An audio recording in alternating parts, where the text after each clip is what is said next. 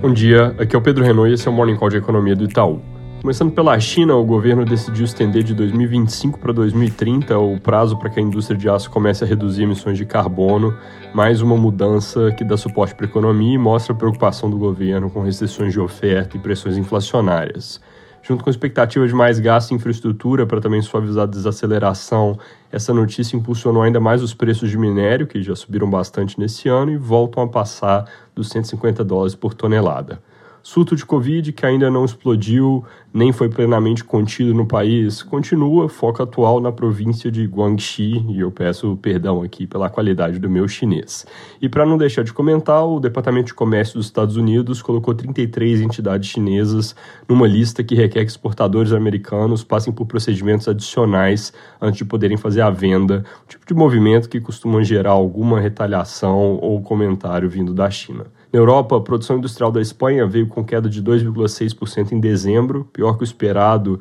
e devolvendo parte da alta de 3,9% em novembro. Olhando para os números que já saíram de outros países, a gente projeta que a produção industrial da região como um todo deve ter ficado praticamente de lado no mês. Sobre Covid, a Alemanha parece estar fazendo um pico tardio na comparação com os países que já dobraram a esquina ali na vizinhança, e no geral, governos estão relaxando medidas, mesmo com taxas de infecção ainda altas, passando a lidar de forma diferente mesmo com o vírus, dada a baixa pressão sobre os sistemas de saúde. No assunto Rússia e Ucrânia, aconteceram duas reuniões importantes entre Joe Biden e Olaf Scholz, da Alemanha, e entre Putin e Macron, onde o presidente russo prometeu ao francês que, por enquanto, não vai fazer manobras militares adicionais na fronteira da Ucrânia, mas especialistas no assunto apontam, no entanto, que o progresso diplomático tem sido pequeno com respostas muito lentas, no geral, vindo da Rússia, e que essas reuniões não trouxeram nenhuma grande novidade. Então a situação de tensão não muda muito e tem uma chance quase de 50-50 de ter ou não invasão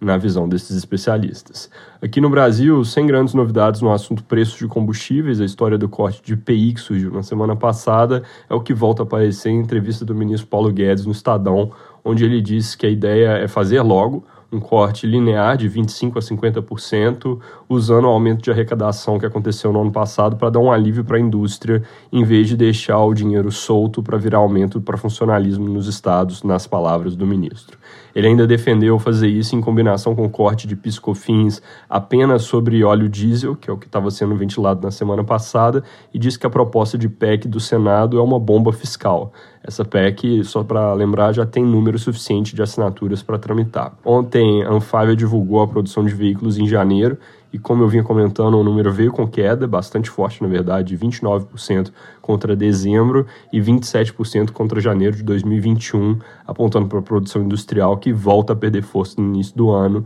depois de um dezembro mais forte que o esperado. Fora isso, acabou de sair a ata do Copom com um tom um pouco mais duro na comunicação. Na semana passada, o comunicado pós-reunião trouxe a sinalização de que o Copom ia diminuir o ritmo de alta à frente, mas também demonstrou que não deveriam parar em março mesmo, porque falaram de diminuir o ritmo nas próximas reuniões no plural. O que veio de novidade hoje é que eles mostram que os juros devem ir além do cenário que usaram como referência, onde a Selic para de subir em 12%. Nossa projeção até a reunião era alta de 100 pontos em março e nada mais. Depois da reunião, nós passamos a ver risco de alta adicional em maio, mas agora não dá nem para descartar uma alta adicional depois de maio também. É, combinações de trajetória de juros que, no fundo, levem a Selic para além desses 12%, como eles sinalizaram. A gente vai publicar uma atualização do cenário depois de amanhã e até lá vamos pensar com carinho aqui em qual cenário faz mais sentido, mas fica claro que o viés com relação ao que nós temos hoje em dia é para cima, ou seja, é uma provável revisão aqui de juros para cima do nível terminal de 11,75%, que é o nosso cenário base. É isso por hoje, bom dia.